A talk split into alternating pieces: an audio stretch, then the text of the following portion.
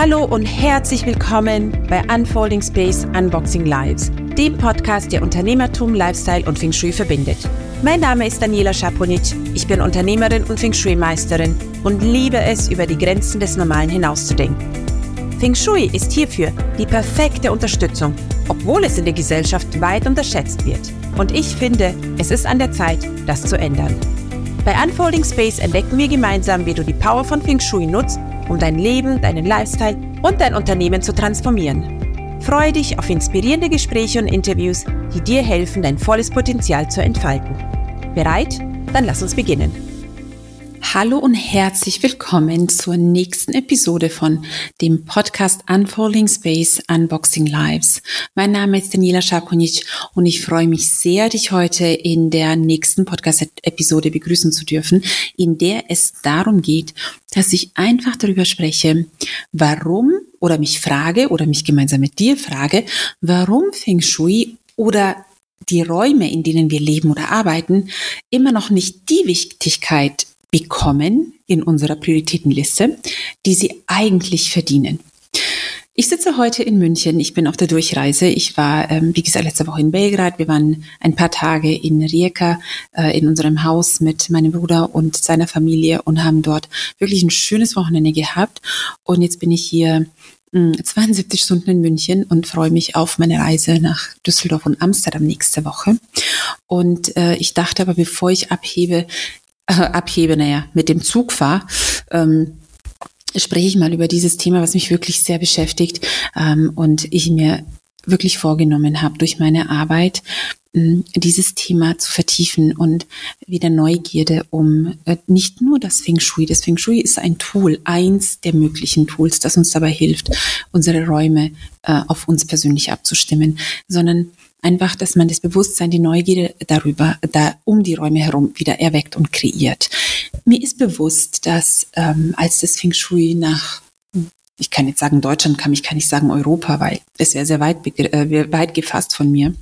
Als das Feng Shui nach Deutschland kam, das ist eine einen sehr bestimmten Stil hatte. Ähm, als selber als ich gelernt habe, vor 20 Jahren, ähm, bin ich aus der Feng Shui-Ausbildung raus und habe einen Bauchladen an Hilfsmitteln gehabt, wo ich dachte, oh, jetzt muss überall, äh, also wir haben ein Set von Poster gehabt, das waren G-Anziehungspunkte, äh, wir haben Flöten gehabt, wir haben äh, Windspiele gehabt, wir haben Fächer gehabt. Ich überlege nur gerade, ja, was alles an Abhilfen.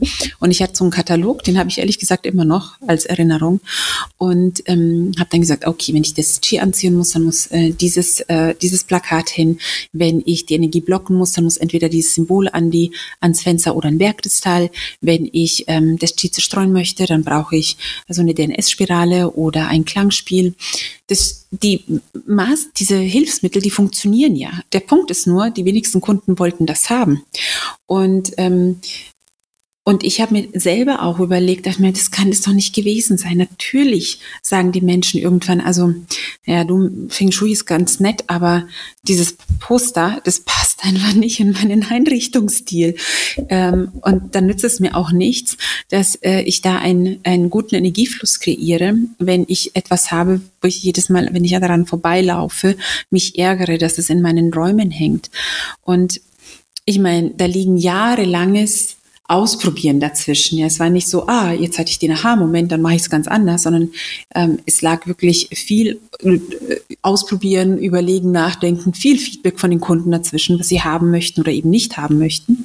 Und ähm, irgendwann habe ich mir gedacht, na ja, vor 5000 Jahren gab es doch auch nicht einen Katalog von einem Versand, Online-Versand oder äh, den Laden um die Ecke, dass die Menschen sich diese ganzen Hilfsmittel kaufen konnten. Also muss es doch was anderes sein. Und ähm, eine ganz wichtige Sache äh, ist, dass wir jetzt in Westeuropa äh, nicht den Bezug zu den, zu den ganzen Symboliken haben, die in ähm, die zum Beispiel in Asien eine sehr große Symbolik haben und sehr viel bedeuten. Und da ist auch ein Bewusstsein äh, um diese Symbole, ein Wohlstandsbewusstsein, Gesundheitsbewusstsein, Partnerschaftsbewusstsein und so weiter und so weiter. Dieses Bewusstsein haben wir nicht. Ich habe in einer der letzten Podcast-Episoden auch drüber gesprochen. Und, ähm, und deswegen funktioniert es nicht, wenn wir eins zu eins Symboliken übernehmen, zu denen wir keinen Bezug haben. Wenn wir einen Bezug haben, super. Wenn nicht, dann ist es sinnvoll, sich etwas zu suchen, ähm, das beispielsweise, ähm, das einem ein, ja, das ein, ein Bezug, wo wir einen Bezug dazu haben. Mm, das ist zum Beispiel ein Faktor gewesen oder ist es immer noch, warum die Menschen ablehnend dem Feng Shui gegenüberstehen. Und ich werde oft gefragt, ähm, also eine der häufigsten Fragen, die mich gefragt werde, ähm, egal ob jemand sich für eine Feng Shui-Ausbildung interessiert oder für eine Feng Shui-Beratung, ist, mm, denken Sie, wir könnten eine Feng Shui-Beratung hinbekommen ohne Hilfsmittel. ich gesagt, ja, natürlich, bitte, unbedingt. Und genauso auch in der Ausbildung lerne ich denn Feng Shui-Beratungen zu machen, dass ich ähm, nicht die klassischen Feng Shui-Hilfsmittel verwenden muss. Ja, genau. In der Ausbildung lernen wir alle klassischen Feng Shui-Hilfsmittel kennen, damit weil man als Berater natürlich wissen muss, wenn man ein Hilfsmittel sieht, warum es da hängt. Vielleicht hat der Kunde, ein Kunde sich ähm, ausprobiert. Nur wir wissen ganz genau, wie wir das umgehen können. Und das ist mit ein Grund, warum Feng Shui einfach dieses Image hat, das es hat, was sehr, sehr schade ist.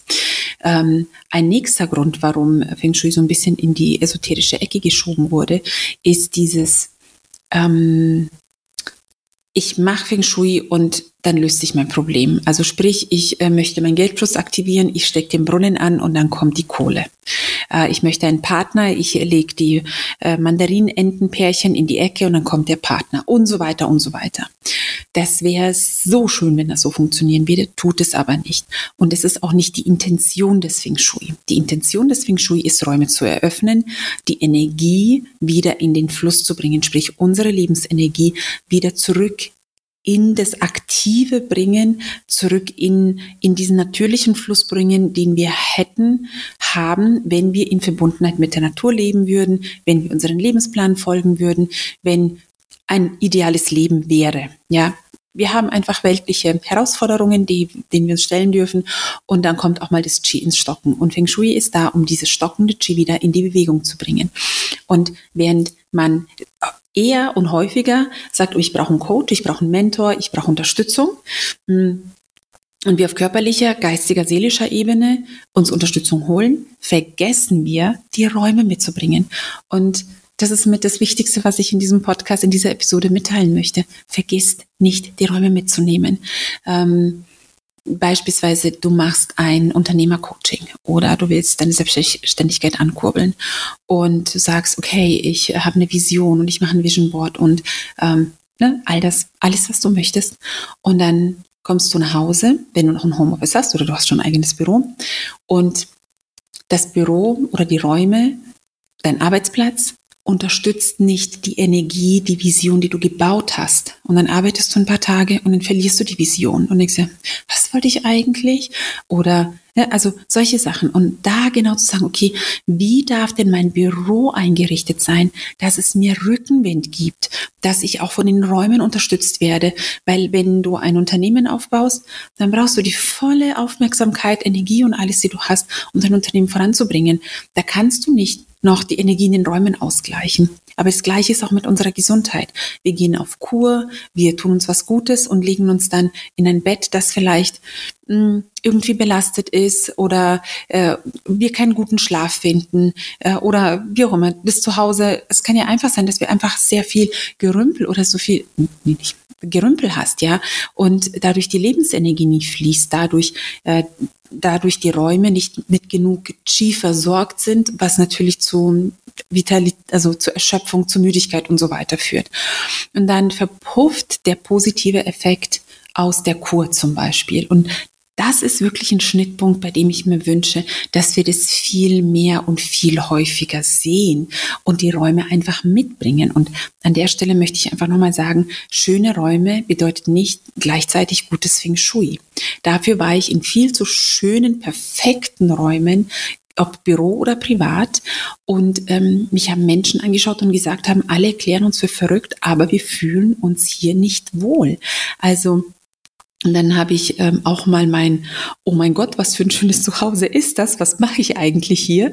Habe diese Begeisterung mal zurückgenommen und habe mit meinem Feng Shui-Gefühl, habe mich in die Räume hineingefühlt, habe mir ein paar Sachen angeschaut und habe sehr schnell gemerkt, woran es liegt, dass ähm, die Familie sich nicht wohlfühlt oder sie sagen, ja, wir verdienen zwar schönes Geld, aber es fließt genauso schnell wieder ab und wir können, wir, verstehen nicht, woran es liegt. All diese Sachen und deswegen glaube ich einfach, dass Feng Shui kein Nischenprodukt sein sollte. Es sollte nicht sein, ach, das machen die ESOs oder das machen irgendwie, keine Ahnung, die machen sie es, wenn es wenn es dran, äh, wenn ja, wenn wenn du daran glaubst, dann mach es und wenn du, ich glaube nicht daran. Also der Punkt ist, Feng Shui äh, wirkt, die Raumenergie wirkt. Ähm, die Räume, wie sie gebaut sind, wie sie aufgestellt sind, sie wirken sich auf unser Leben aus. Das ist einfach so. Und ob wir daran glauben oder nicht. Hm, ob wir daran glauben oder nicht, dass uns äh, Strom umbringen würde, wenn es einen Kurzschluss gibt, das ist egal. Fakt ist, es würde passieren. Ob wir daran glauben oder nicht, dass wenn ich einen Schalter betätige und das Licht angeht, das ist egal. Das Licht geht an. Und genauso ist es im Feng Shui. Also ich merke schon, also das Thema liegt mir einfach so am Herzen, weil so viel Potenzial verloren geht, weil wir oder weil, weil es in der Gesellschaft noch zu wenige Menschen gibt, die sich das anschauen, ähm, die da einsteigen. Und wie gesagt, an der Stelle, Feng Shui ist eine Lebensphilosophie. Es ist keine Esoterik, es ist spirituell. Ähm, und wenn man sich so überlegt, es sind ähm, sehr viele Menschen gehen äh, wieder in die Spiritualität zurück, wie auch immer sie diese Spiritualität leben, ähm, weil wir langsam beginnen zu verstehen, da ist noch etwas mehr als das, was wir hören und sehen. Da gibt es ja noch diesen berühmten sechsten Sinn ähm, und das ist da, wo die Magie passiert.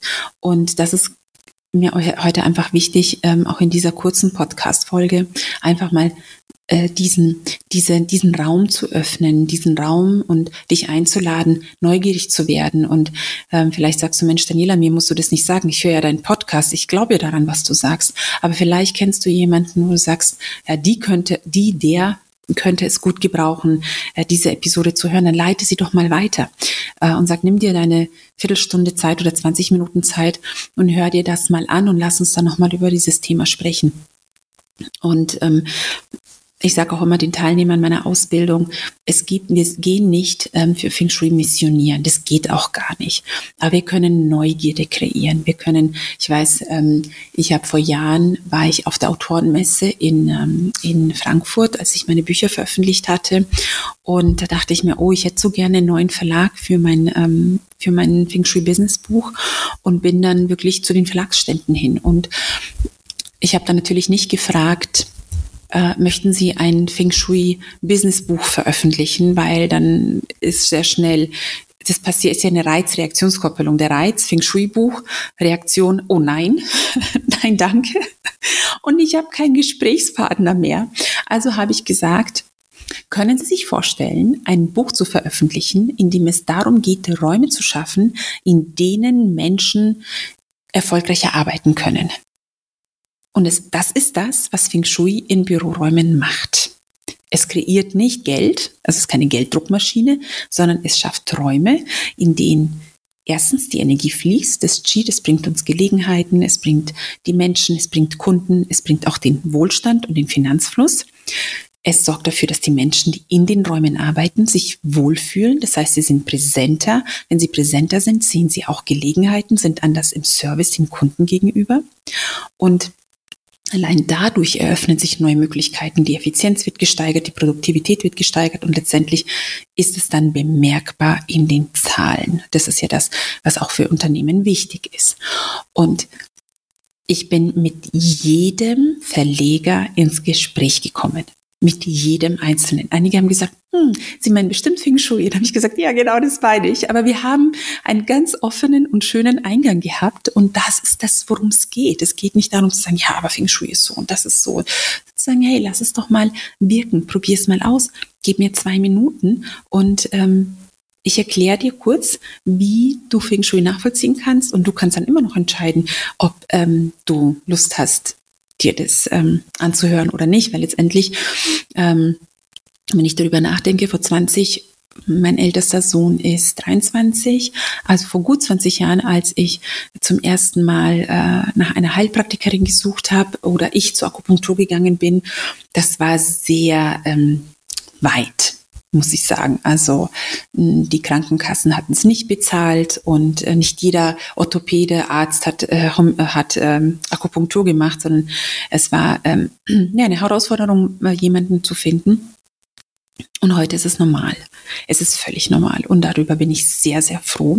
Und Feng Shui ist nichts anderes als die Akupunktur für unsere Räume, weil die Akupunktur im Körper, am Körper, löst ja Blockaden in unseren Meridianen auf und die Meridianen leiten das Qi.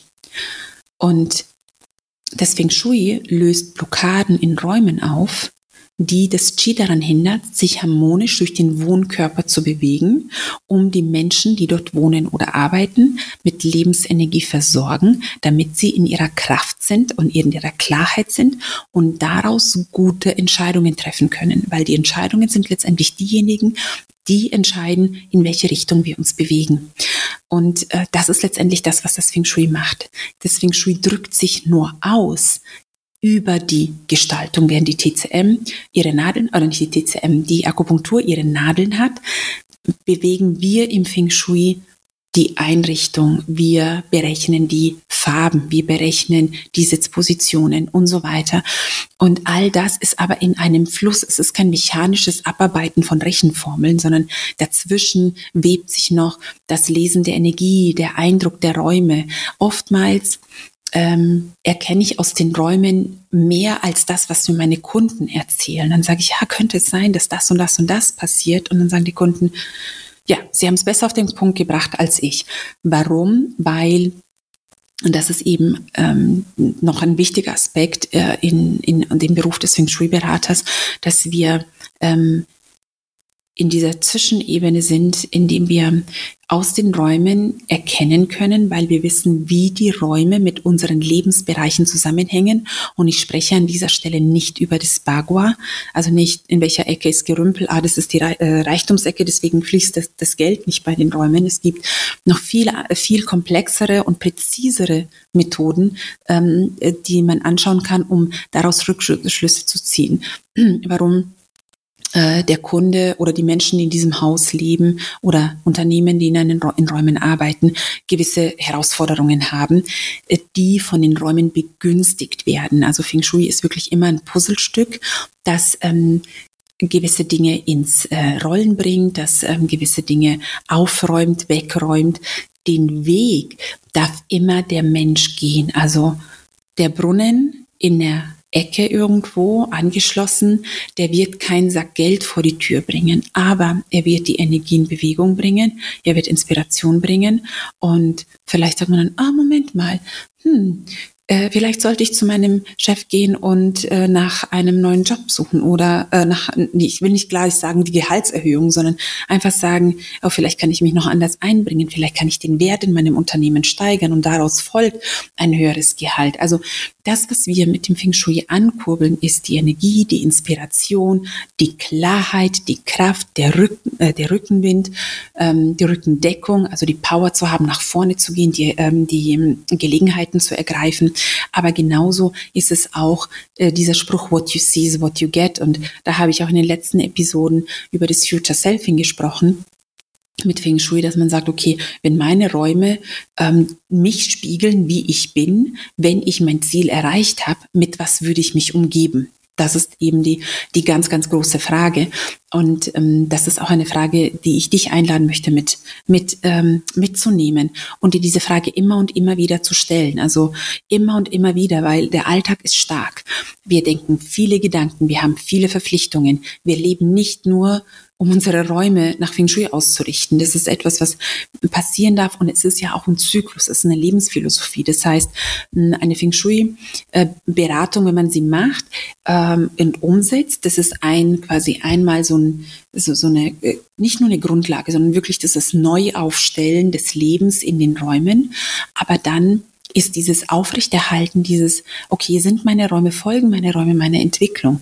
Hm, sind die Räume immer noch ein Spiegelbild von dem, wer ich heute bin? Also ganz oft vergessen wir die Räume. Man bewegt, nicht bewegt, sondern man entwickelt sich weiter, entwickelt sich weiter und schaut man zurück und sagt, oh, aber der Tisch, den ich da habe, der ist noch aus meiner Studienzeit. Das passt eigentlich gar nicht mehr zu mir. Ja, genau.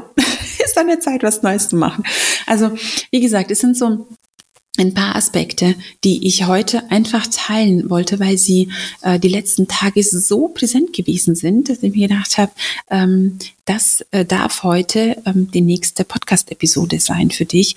Und ähm, wenn du sagst, hey, das ist jetzt super interessant, was du da erzählt hast, Daniela, was kann ich denn machen? Wo kann ich mir denn da ein paar Aspekte holen, äh, ein paar Informationen holen oder was wäre ein, ein möglicher Schritt?